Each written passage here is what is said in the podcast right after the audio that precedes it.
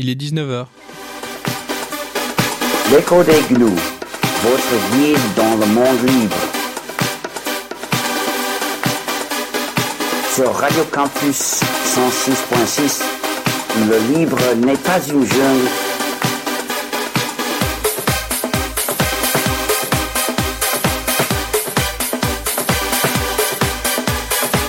Le livre n'est pas une jungle comme le logiciel privateur. L'écho des gnous.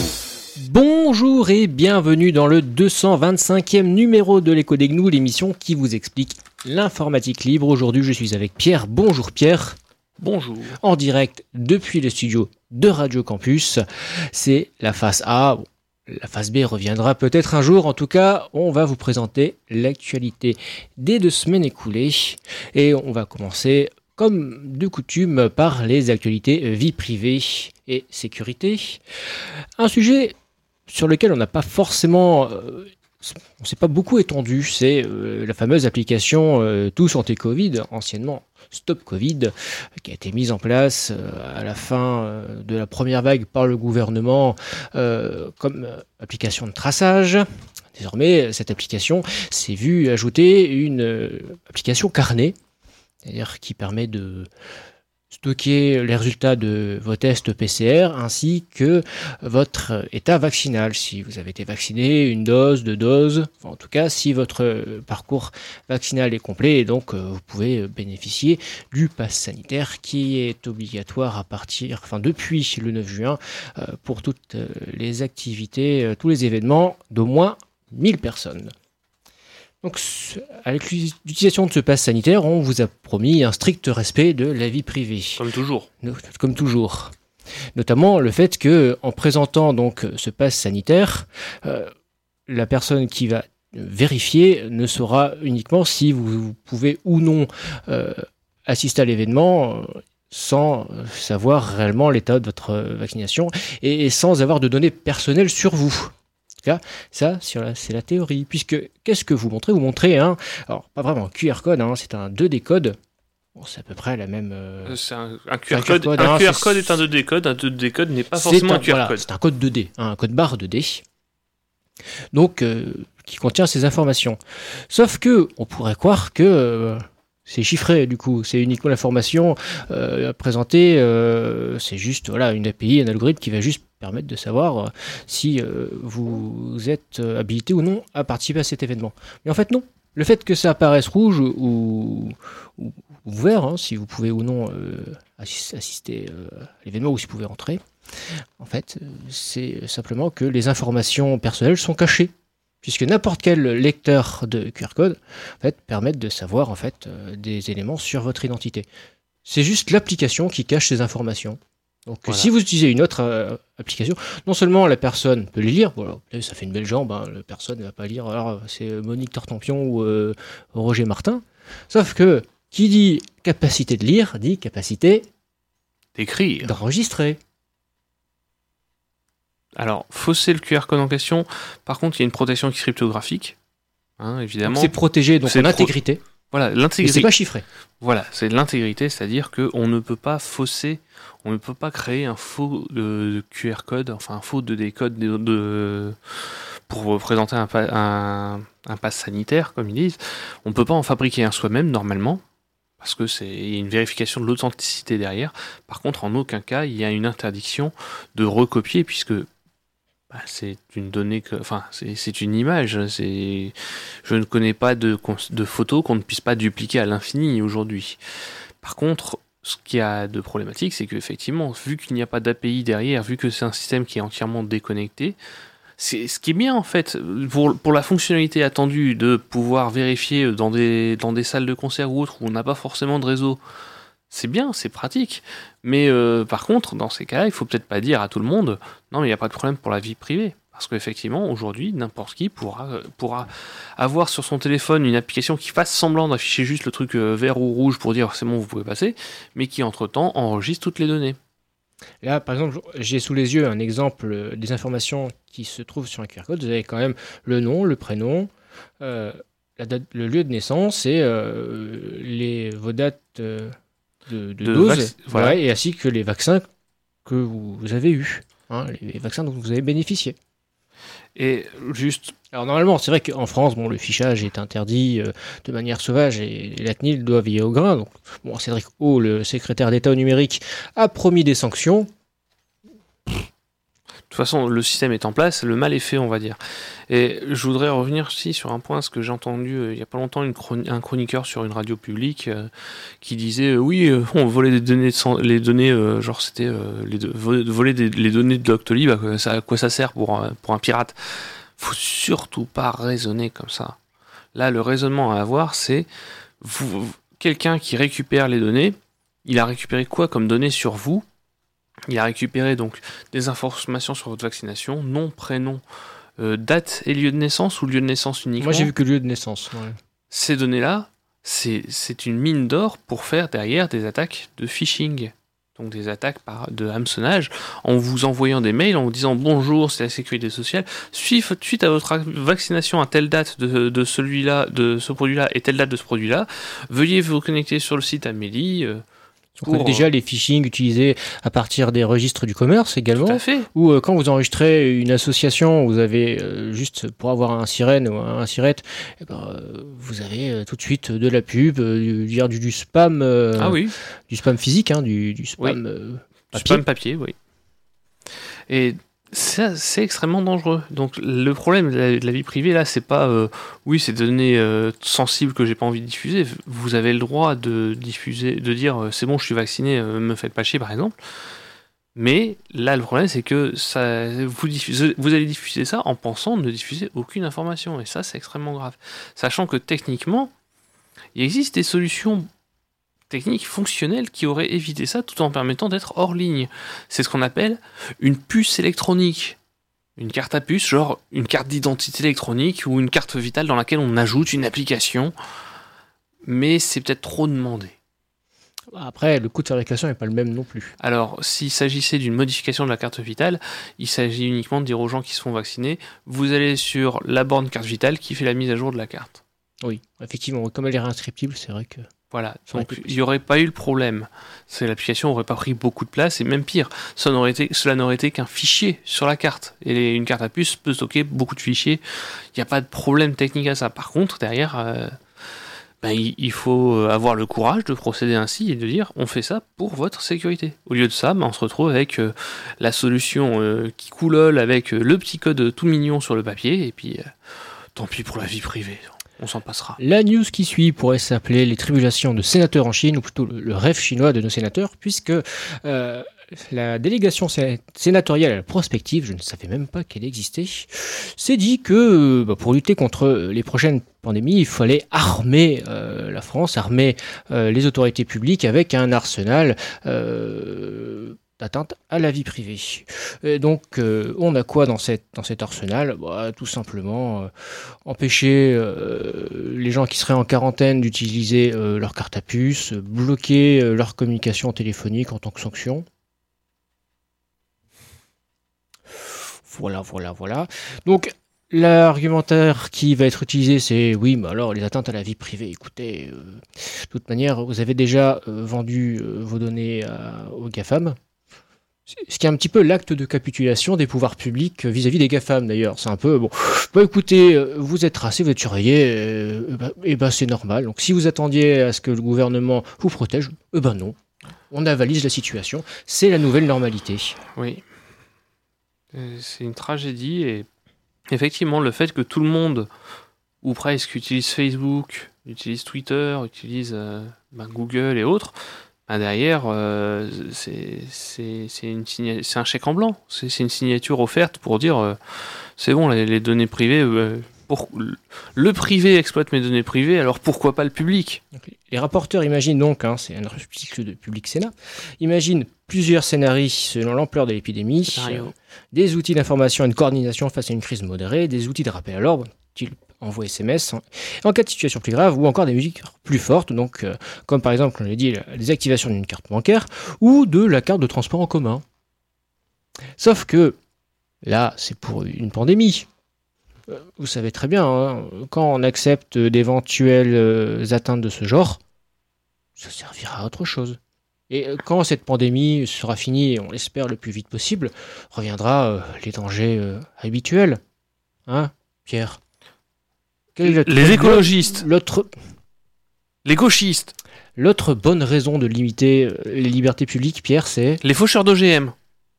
ouais, euh, pense plus général. euh, ouais, quand même, Les barbus. Ouais, le terrorisme, Pierre. Tout cet arsenal prévu euh, contre les pandémies, bon, en espérant qu'on n'en ait pas une autre de ce genre euh, dans les années qui suivent, vous l'avez accepté pour résoudre une crise crise sanitaire, enfin, pour penser résoudre une crise sanitaire prochaine. Bah, vous pouvez accepter ça pour la sécurité des Français. Et je, blague, la blague avec les faucheurs d'OGM et autres, c'est que l'arsenal antiterroriste qui a été mis en place avec les diverses lois ces dernières années a servi récemment dans le cas de, militants. De mémoire, les, militants contre le projet enfouissement de déchets nucléaires à Bure ont subi des lois qui ont été écrites à la base pour lutter contre le fameux terrorisme. Donc ce n'est pas une blague, c'est une réalité. Lorsqu'une loi va être votée pour restreindre les libertés pour les terroristes, il faut savoir que dans les 3-4 années qui suivent, Parlons aussi du fichier euh, des fichier ADN, hein, le fichier Ah, évidemment, le, les le- le- le FNAEG à la base, hein, c'était euh, pour les violeurs et les tueurs en série et les pédophiles. et les pédophiles. Alors que maintenant, euh, t'as fauché des OGM, t'as as dit, t'as osé même manifester, si- Même, si vous avez été au final euh, relaxé par le tribunal, vous êtes toujours dans le fichier. évidemment. Bah oui. Donc on est passé de fichier les tueurs en série, les violeurs, les pédophiles, à fichier des innocents. Yay. Google cède et va suivre Apple, Pierre. Tout à fait, on va parler euh, positif euh, 30 secondes. Ça arrive. Euh, alors, je, ne maîtrise pas iPhone et Android, hein, mais donc euh, j'ai essayé de, comprendre autant que possible l'actualité que je vous délivre. Donc récemment, en- en- Apple a introduit une nouvelle fonctionnalité dans iOS qui consiste à imposer aux applications que l'utilisateur donne son accord avant d'exploiter les, de- les identifiants de, traçage publicitaire mobile. Ce qui a fait que, on s'est rendu compte, on en a parlé il y a deux semaines, que je sais plus, plus de 90% des gens refusent de partager cet indicateur. Donc des applications comme Facebook ou autres disent Oh non, mais s'il vous plaît, euh, faut pas faire ça, il faut euh, quand même cliquer parce que sinon on pourra pas rester gratuit. Bref. Sauf que ce modèle-là, ça plaît aux utilisateurs, puisque 90% des gens refusent de partager leurs données. Et donc Google eh ben, se retrouve un peu forcé de proposer une telle fonctionnalité. Et donc euh, à partir d'Android 12, qui sera probablement jamais disponible sur vos smartphones, puisque avec le monde Android, vous devrez changer de smartphone pour disposer d'Android 12, avec Android 12, vous aurez enfin la même fonctionnalité que ce qui a été introduit donc récemment dans iOS, mais donc une fonctionnalité pour interdire aux applications d'utiliser le traçage. Alors il y a une exception au niveau de la gestion des permissions, qui est sur le Bluetooth, qui est c'est c'est l'une des seules différences. Mais euh, voilà, c'est il était temps que Google euh, annonce ça pour suivre un petit peu le reste de l'industrie. C'est au final Google euh, tire contre son propre camp, mais c'est un petit peu parce qu'on leur a mis le pistolet sur la tempe. Bon, je te dirai ce qu'il en est, parce que j'ai un smartphone qui livré de base avec Android 10. Le 12, c'est jouable. Peut-être. J'ai un... C'est un fabricant qui est pas mauvais Tu as un vague espoir, ça J'ai un vague s'appelle. espoir, c'est ça. Et autre nouvelle sur cette fonctionnalité, hein, on va passer donc euh, Google copie Apple et maintenant on va voir s'il copie Apple jusqu'au bout, puisque Apple a annoncé que euh, alors donc euh, Apple qui dit euh, la vie privée est un droit fondamental, un droit humain fondamental. On peut pas toucher à la vie privée, hein, c'est important la vie privée. Eh bien, ils ont annoncé que les nouvelles fonctionnalités de protection de la vie privée ne seront pas disponibles en Chine. Oui, mais monsieur, euh, il faut se faire de l'argent aussi. Voilà, c'est exactement ça. L'argent par rapport à un Il y a un moment, il faut bien hein, les droits de l'homme, monsieur, c'est pas ça qui fait brûler le marmite. Donc, les habitants de Chine, de Biélorussie, de Colombie, d'Égypte, du Kazakhstan, d'Arabie Saoudite, d'Afrique du Sud, du Turkménistan, de l'Ouganda et des Philippines. Pourtant, l'Afrique du Sud, c'est censé être une démocratie. Oui, je Ouais, suis surpris assez de l'avoir dans la quand liste. hein. Et donc, les gens de ces pas pays, parfaite, mais quand même. les gens de ces pays, donc, euh, je suis désolé, hein, vous n'avez pas de droits euh, humains, de droits de l'homme fondamentaux. Enfin, je crois que les Biélorusses étaient au courant quand même. Les Saoudiennes aussi. Ils étaient un peu au courant, effectivement. L'usage du vélo en France explose. C'est une bonne nouvelle. Oui, C'est Google qui le dit. Comment ça? Oui, Google. voilà. Et ça, ça m'embête beaucoup plus. Alors Google s'est amusé en fait à sortir tout un ensemble de statistiques sur euh, l'usage du vélo. Alors, ce qui est intéressant, c'est euh, la source des statistiques et finalement, moi, la réflexion que je voudrais avoir, c'est pourquoi diable faut-il que ce soit des entreprises privées qui fassent ces analyses aujourd'hui alors qu'on a des, des, fonctionnaires, des personnes... Des... Un truc qui s'appellerait l'INSEE qui ferait un recensement euh, de manière périodique et qui euh, interrogerait les Français sur leur mode de transport pour aller au travail. Mais exactement. Enfin, mais quelle révolution, quelle idée C'est pas comme si ça faisait 50 ans que ça existait. Et du coup, ben moi, ce qui me choque, c'est que, ben voilà, aujourd'hui, on écoute des rapports d'entreprises privées, genre Google, qui vient nous dire, oui, euh, regardez, on s'est rendu compte que ben, les gens font plus souvent des recherches de trajets vélo sur Google Maps qu'avant. Et euh, alors, j'ai pas lu tous les rapports, mais je pense qu'ils peuvent aussi faire l'estimation avec la géolocalisation du téléphone portable, puisque si on vous voit circuler à 15 km/h en ville, vous êtes fort peu probablement à pied, vous êtes peu probablement en voiture, donc on peut en déduire que vous êtes à vélo. Bon, rappelons que des associations telles que la DAV, hein, droit au vélo, fait par exemple euh, des comptages périodiques euh, le long des grands axes lillois. Ça permet, voilà, de manière euh, beaucoup plus respectueuse de la vie privée, d'avoir une estimation du nombre de cyclistes. en tout cas, bon, ça marche à Lille, ça peut marcher un petit peu partout. Et puis, petit élément du coup. À quoi ça peut servir ce genre de données Et eh ben Google comme ça peut identifier si vous êtes cycliste ou pas, et donc vous proposer des publicités bah ciblées. Vous croyez que c'était gratuit? Évidemment. C'est vous le produit. Défi du jour, Pierre, on parlait de localisation sur Android. Ah, J'avais préparé Désactiver le partage. Tu vois, c'est eh, eh, c'est pensé ici quand même. Hein. Regardez cette première séquence, si vous réécoutez la séquence et vous verrez, ça se suit, c'est beau, c'est fluide, il y a des transitions sur chaque Ceci est une révolution. Ah, on a travaillé cette fois-ci. Et donc, euh, vous, n'êtes peut-être pas sans savoir, hein, on en a déjà parlé il y a deux semaines, il y a actuellement un procès en cours euh, contre Google sur différents sujets euh, d'abus de position dominante, etc.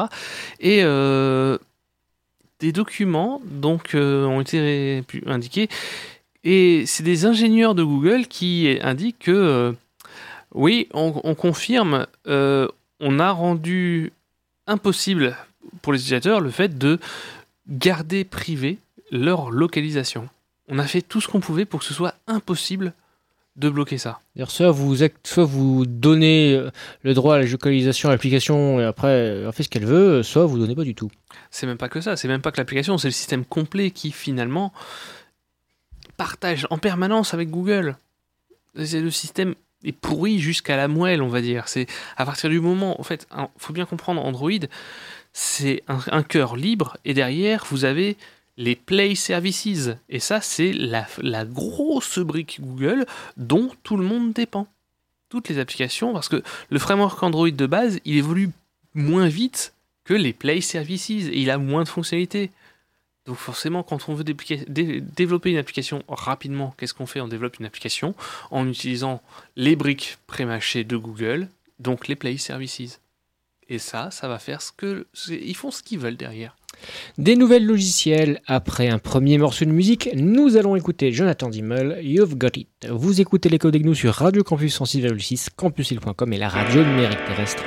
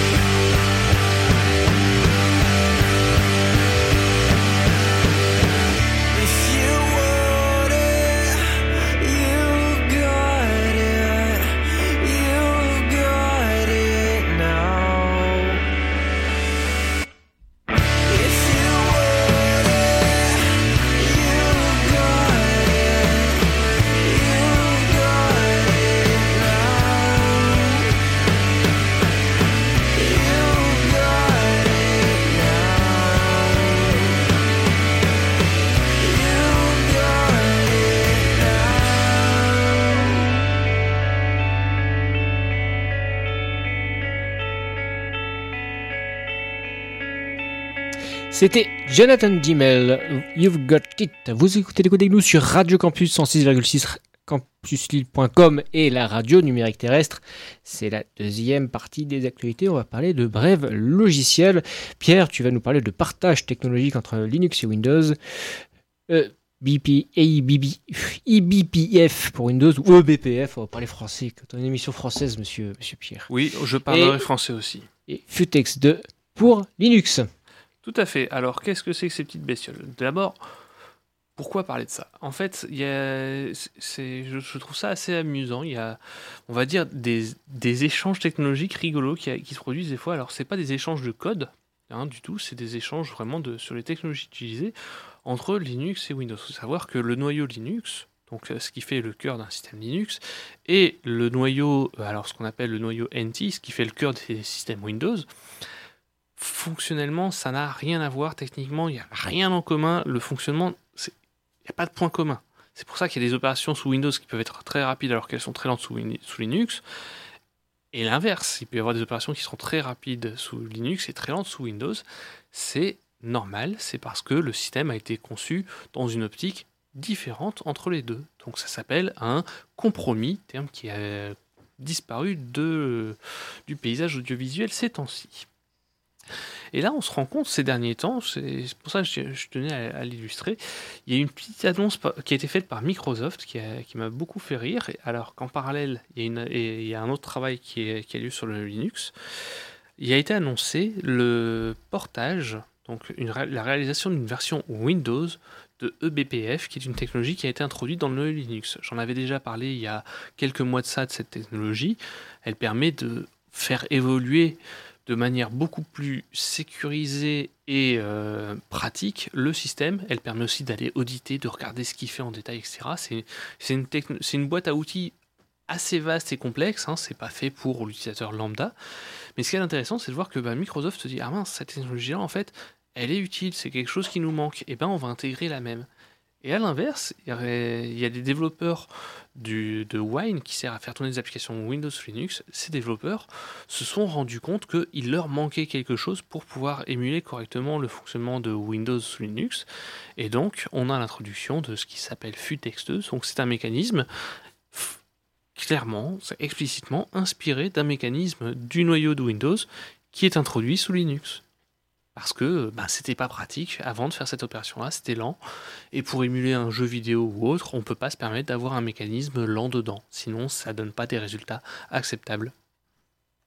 Donc voilà, petit échange technologique, je vais pas rentrer dans les détails, mais je trouve ça amusant d'illustrer qu'il n'y a pas une il n'y a plus une telle guerre que ça entre les deux, puisque ben, l'un pique des technologies à l'autre. Avant, il y avait n'y avait pas d'échange, il n'y avait même pas de vol caché, puisqu'il n'y avait rien. Alors que là, maintenant, je ne sais pas ce que nous réserve l'avenir, surtout que Microsoft a bientôt annoncé une nouvelle version de Windows. Je ne sais pas ce que ça nous réserve, mais je trouve l'époque assez intéressante sur les, relations, on va dire. Même si, euh, faut pas se leurrer, hein, Microsoft ne fait pas du livre, Microsoft fait de l'open source. On avait parlé euh, il y a quelques émissions euh, du fait que Google voulait progressivement remplacer la barre d'adresse, hein, juste par une barre de recherche, donc plus de, de barre d'adresse où vous tapez l'URL directement sans passer par un moteur de recherche. Et visiblement, Google machine arrière. Alors attention, c'était même pire que ça. Il voulait supprimer l'URL. Il voulait que les utilisateurs ne rencontrent plus d'URL dans leur navigateur. Donc euh, au lieu d'aller sur euh, euh slash ben non, vous avez juste dans votre barre d'adresse, vous voyez juste chtinux.org et vous ne pouvez plus taper d'adresse directement, vous ne tapez que des recherches Google.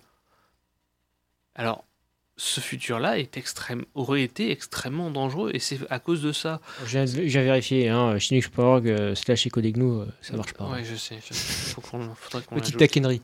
Oui.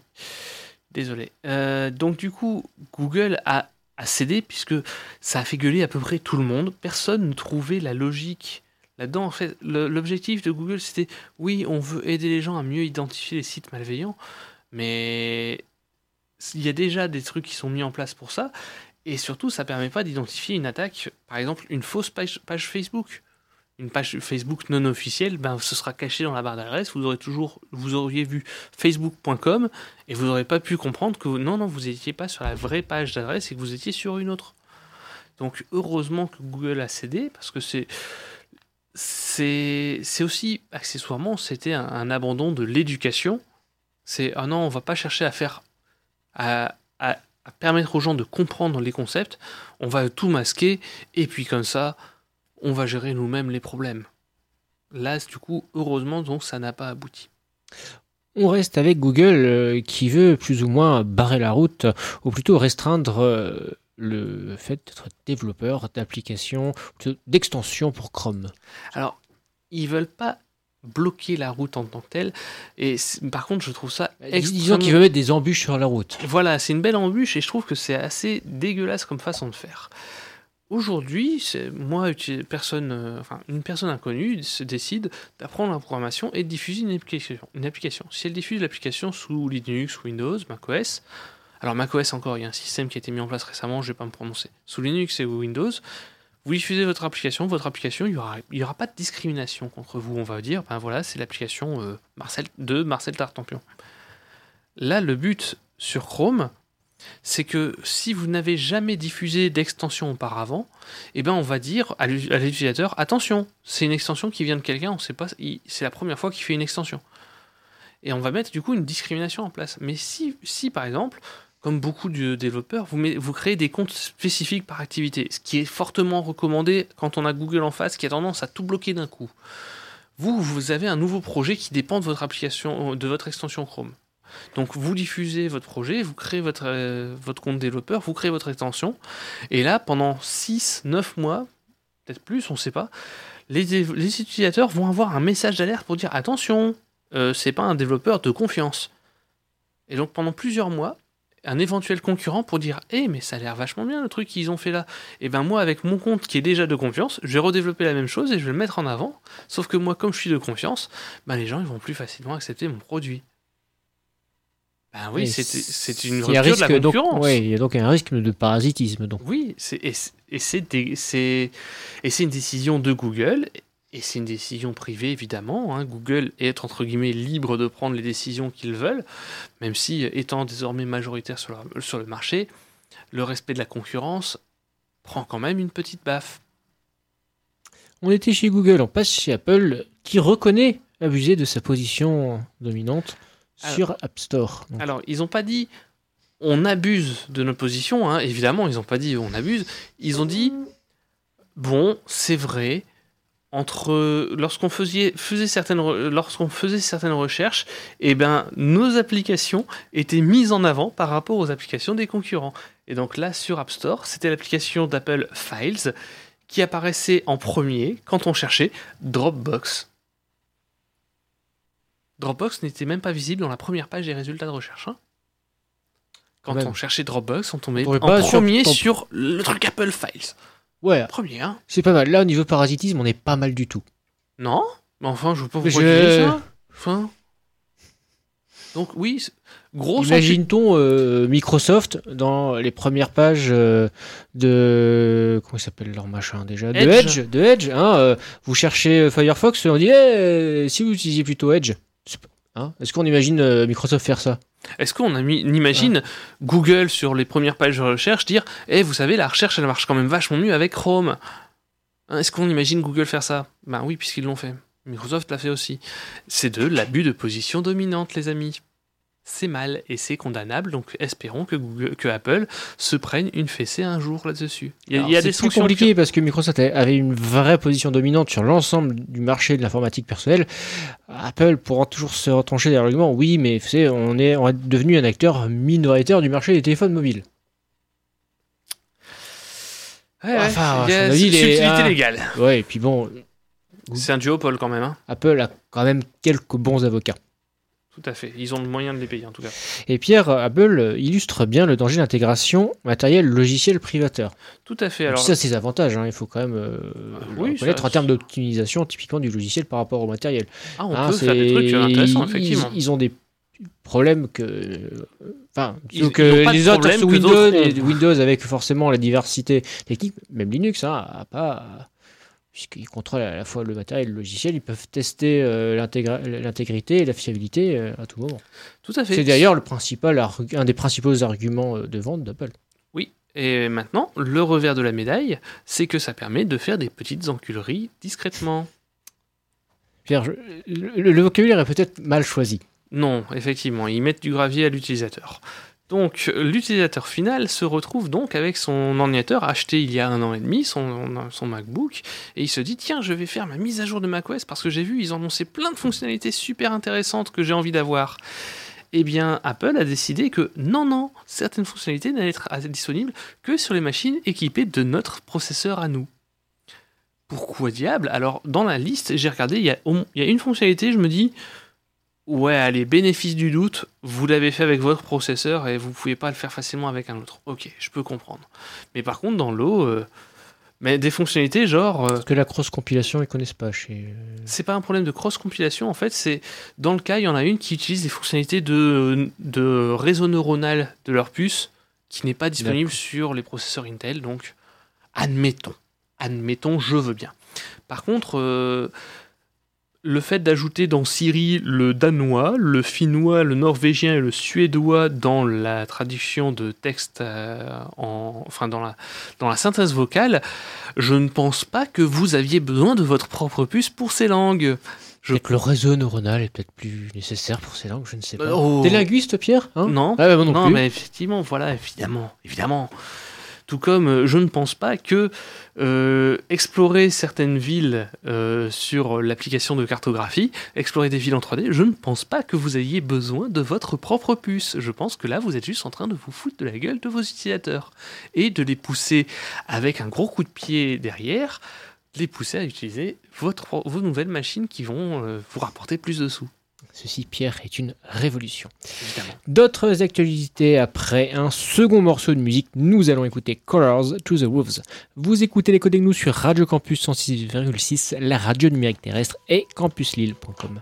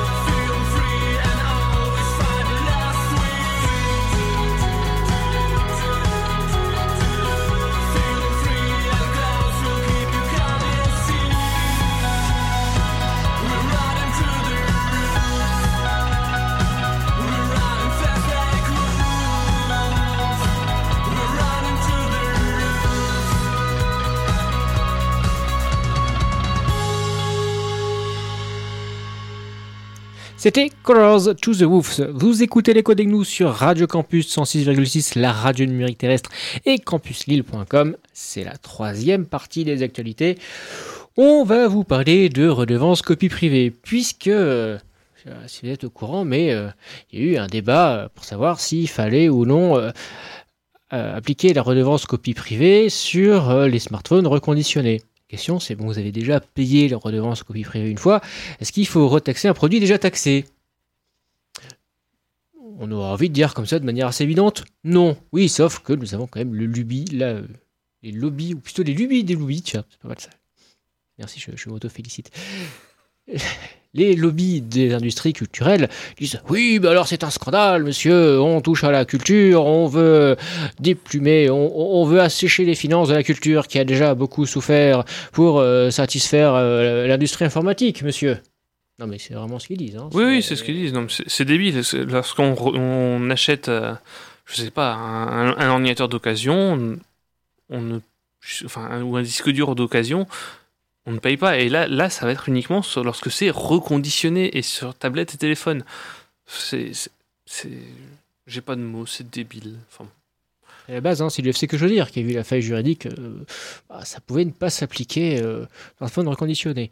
Et qui dit euh, industrie de la culture dit, euh, écoutez, la pétition d'artistes, vous vous souvenez, Adopi, des ADVSI, vous souvenez des euh, droit d'auteur et droit voisin dans la société de l'information, 2006, hein, c'est la, maman d'Adopi, il y avait donc un abonnement qui a été adopté contre l'avis du gouvernement hein, pour l'opposition pour créer une licence globale. Et là, vous aviez les pétitions des, dire, des grands noms de la chanson française pour dire on va brader notre travail, c'est un scandale, monsieur. bon, maintenant ou payer un abonnement de quelques euros sur des plateformes de streaming. Euh, bah maintenant, ils se laissent ça à des acteurs privés.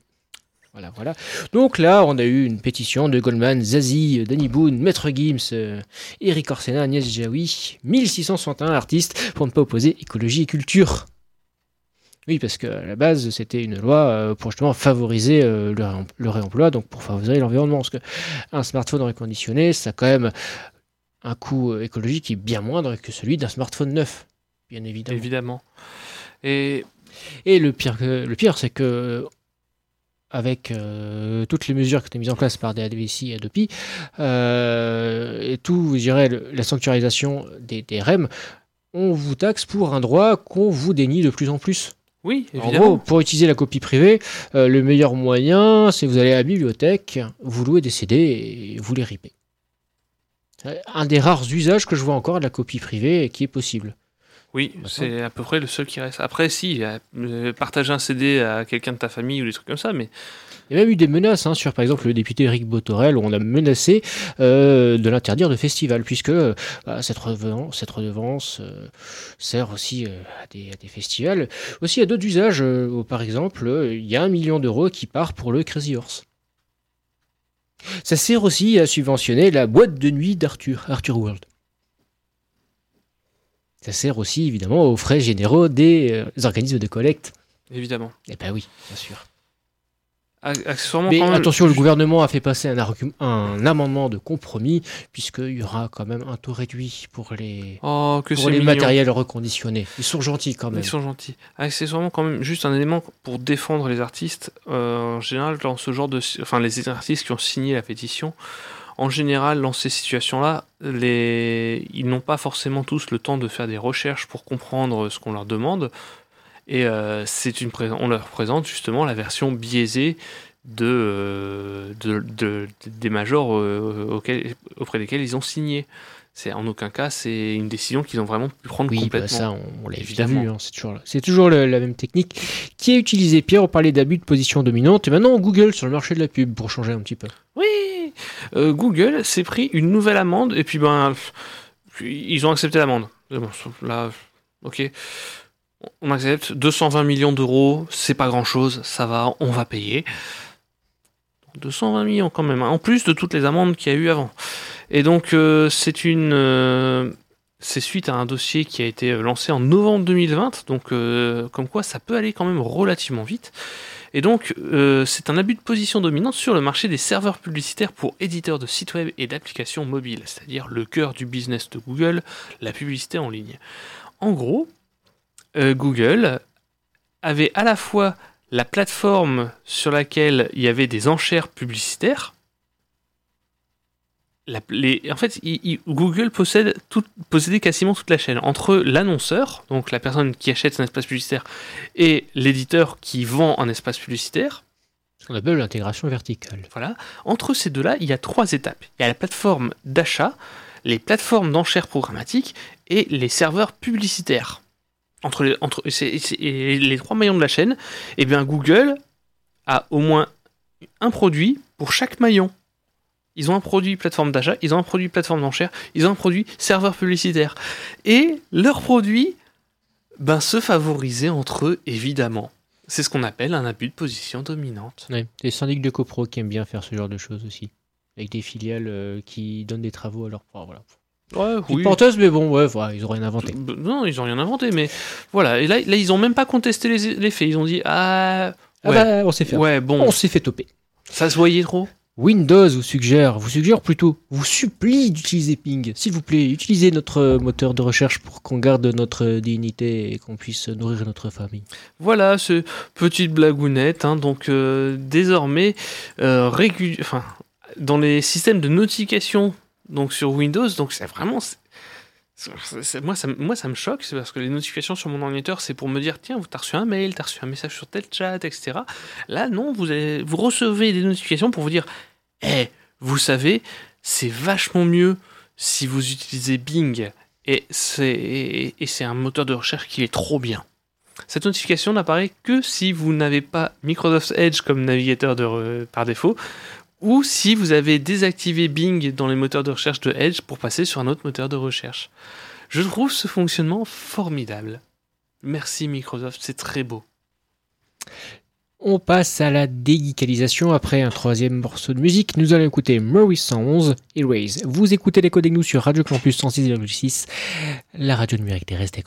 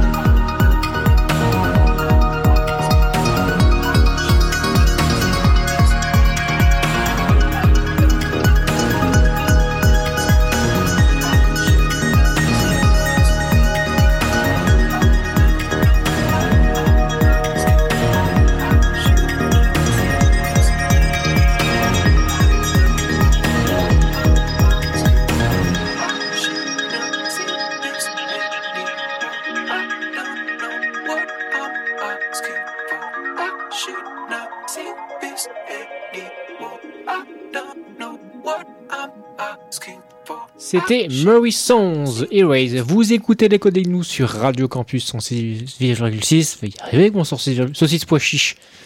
Les vous cafés, ont- les cafés et bars ont rouvert Ouais, récemment. ouais, il y a vous des dégâts. L'alcoolie. Ne tombez pas dans l'alcool, jeune homme, jeune femme, les vieux aussi.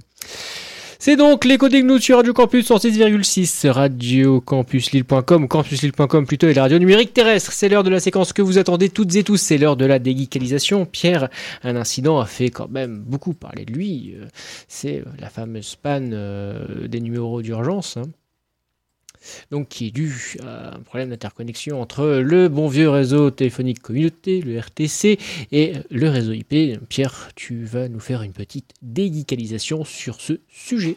Bon, un petit peu plus vaste quand même, on va parler aussi de fiabilité d'Internet globalement, puisque il y a une petite évolution en ce moment. J'ai pas trouvé de nom officiel, donc dans mon titre, je, dirais plutôt c'est Intercorp. On, va, on passe en fait, on est en train d'évoluer aujourd'hui d'Internet à Intercorp. Petite explication, petit rappel d'histoire. Au, au début, Internet, ça a été conçu pour être un réseau résistant à une attaque nucléaire. Ça a été conçu pendant la guerre froide. Le but, c'était que euh, Washington et euh, San Francisco puissent encore se parler si au milieu la moitié des villes avaient été rasées par des bombes nucléaires d'origine soviétique si ça ou peut des pas accidents passer- locaux. Si ça peut pas passer par Denver, ça passera par Dallas. Si ça passe pas passer par Denver ou par Dallas, ça passera euh, par. euh, ça passera par quoi? Chicago, Par Chicago, ça passe par Chicago, ou alors euh, sinon euh, ça passe par Seattle. Enfin, ça passera bien. euh, ça passera quelque part. Ouais. Voilà, on finira par trouver un chemin. C'est le principe d'Internet et c'est ce qui fait que Internet est un réseau extrêmement fiable. Aujourd'hui, je vous mets au défi de, de me citer une panne majeure d'Internet. Alexandre, peux-tu me, donner un moment dans l'histoire où Internet est vraiment tombé en panne? Alors, euh, on peut jouer sur les mots ou pas? Parce que Eh ben, on est, on, oui. Avoir des pannes d'internet. Euh, après, les pannes de services internet. Alors, les pannes de Cloudflare, les pannes de Google. Merci. Tu viens d'illustrer pourquoi j'ai j'ai dit Intercorp comme nom, puisque de plus en plus, on se retrouve avec un Internet qui est une, finalement une connexion entre des services de grosses entreprises. On n'a jamais eu de problème avec des câbles transatlantiques. Mais si, on a déjà eu des problèmes avec des câbles transatlantiques. On a eu des connexions perturbées, des connexions qui ça, commençaient à saturer parce que, bah, quand même, ça passait ailleurs. Donc, euh, ben, c'était, quand c'était un peu plus lent, il y, a des- une dégradation de la qualité de service, mais il n'y a jamais eu de coupure complète franche du service. Puisque ben, c'est résilient. Le, le- le câble transatlantique entre euh, l'Angleterre et le Canada coupe, et ben on va passer par le câble qui passe, euh, soit on va passer par l'autre côté, on va passer par le câble Pacifique, on va passer par un câble dans la- l'Atlantique Sud, etc. Il y a plein de solutions à chaque fois. Il n'y a pas de problème de fiabilité sur Internet grâce à ça. Par contre, aujourd'hui, on a encore eu un exemple tout récemment. On a eu Fastly, un fournisseur de services sur Internet, qui a eu une petite panne, toute petite. Ils avaient déployé une mise à jour, et quand un client a, touché une option de configuration sur son compte qui était liée à cette mise à jour, plouf, Fastly, le réseau de Fastly est tombé en panne. Euh, ça, ça a impacté Twitch, Reddit, Le Guardian, New York Times, Le Monde, certains sites d'Amazon, et ça a duré plusieurs heures. Tu parles d'Amazon, mais euh, des pertes de Amazon de WS, ça a aussi provoqué de grandes perturbations. Évidemment. C'est le problème, c'est que au lieu d'avoir un système qui était euh, qui pas qui était résilient, qui n'était pas nécessairement redondant en termes de service, mais qui était rési- résilient et redondant en termes d'interconnexion. Et au lieu d'avoir ce système-là, on est passé à un système juste de connexion entre très grosses entreprises. Sauf que les grosses entreprises sont toutes interconnectées entre elles et interdépendantes. Et du coup, quand l'une tombe, plouf, tout tombe. Et c'est- ça le problème aujourd'hui d'Internet. Alors, dans le cas des urgences, on est encore sur un autre problème. Je trouve que la panne des urgences, on n'illustre pas assez la réticence au changement et la tendance à c'est bon, ça marche, on va pas y toucher. Euh, ça- va. hein. Là, c'est la faute d'Orange, voyons le, la panne, le, bug logiciel là qu'il y a eu. Mais c'est Orange, les grands méchants. Pour le coup, je vais dire du, je vais, défendre Orange. Alors, pas sur la panne elle-même, quand même, ça, je dirais que vous avez quand même merdé sur le coup, les mecs. Mais la panne, c'est la panne sur un équipement qui fait la jonction entre les, réseaux euh, GSM, les réseaux euh, IP, donc les réseaux Internet, et le réseau RTC, le réseau téléphonique communauté. Donc d'ailleurs, on ne devrait pas dire le réseau RTC, on devrait dire le RTC. Et donc le RTC, qu'est-ce que c'est? Eh bien, c'est notre bon vieux système téléphonique. Vous savez, avec le téléphone de grand-mère, avec le, le cadran à tourner, c'était déjà sur le, le RTC à l'époque. Et c'est le, le Minitel tourné sur le RTC. Et ce qui se passe, c'est qu'aujourd'hui, les services d'urgence eux-mêmes n'ont pas migré, n'ont pas quitté le, le- le RTC, ils sont, re- ils sont restés dessus au lieu de passer en VoIP. D'ailleurs, une partie des infrastructures du RTC sont toujours utilisées, Évidemment. notamment euh, dans les terminaisons. La DSL, hein, c'est utiliser de l'infrastructure du RTC jusqu'au DSLAM. Alors, il y a une- non, non, la DSL, non, ça utilise la partie cuivre. Mais derrière, c'est pas les serveurs RTC. Oui, dire ça utilise les infrastructures jusqu'au DSLAM, ce que je dis. Oui, mais ça, attention, en fait, ça utilise l'infra... Le réseau cuivre n'est pas le réseau de RTC. téléphonique communiqué. Le RTC, c'est vraiment le fait de passer des appels téléphoniques sur le réseau cuivre sans aucun équipement électronique. Une partie des infras servent encore. Une partie de l'infra sert encore, tout à fait. Mais donc la partie RTC, petite blague, à partir de 2023, elle est débranchée en France. Il reste deux ans avant que on débranche tout, ce- vieux merdier. Pourquoi est-ce que des services primordiaux sont encore sur ce réseau qui n'a pas été conçu pour être résilient, pour être fiable, alors que de la VoIP sur Internet, aujourd'hui, je n'ai pas connaissance de problème majeur avec la VoIP et c'est fiable et vous pouvez plus facilement avoir une connexion redondante avec des technologies Internet, avec des technologies IP, IP Internet Protocol.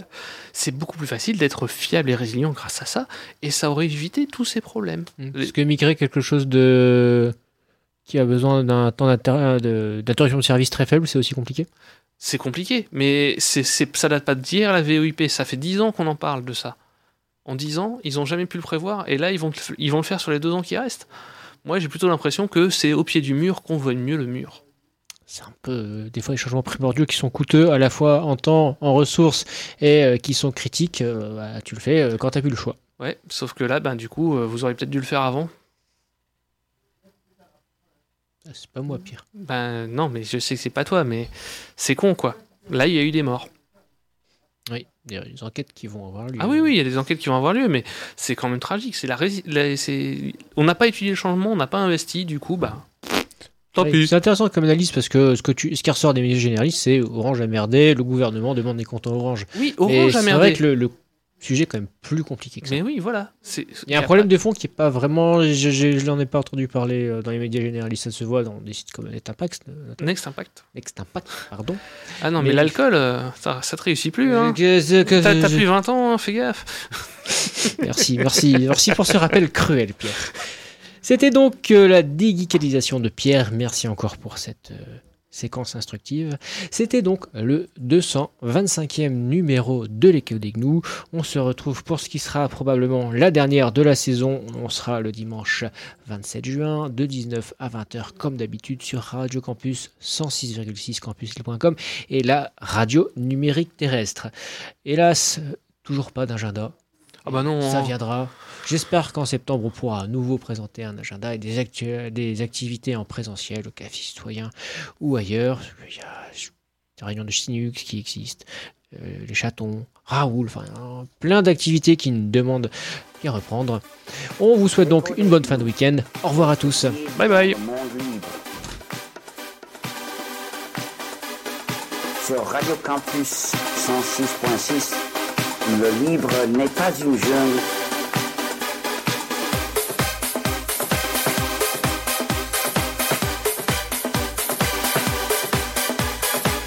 Le libre n'est pas une jungle comme le logiciel privateur.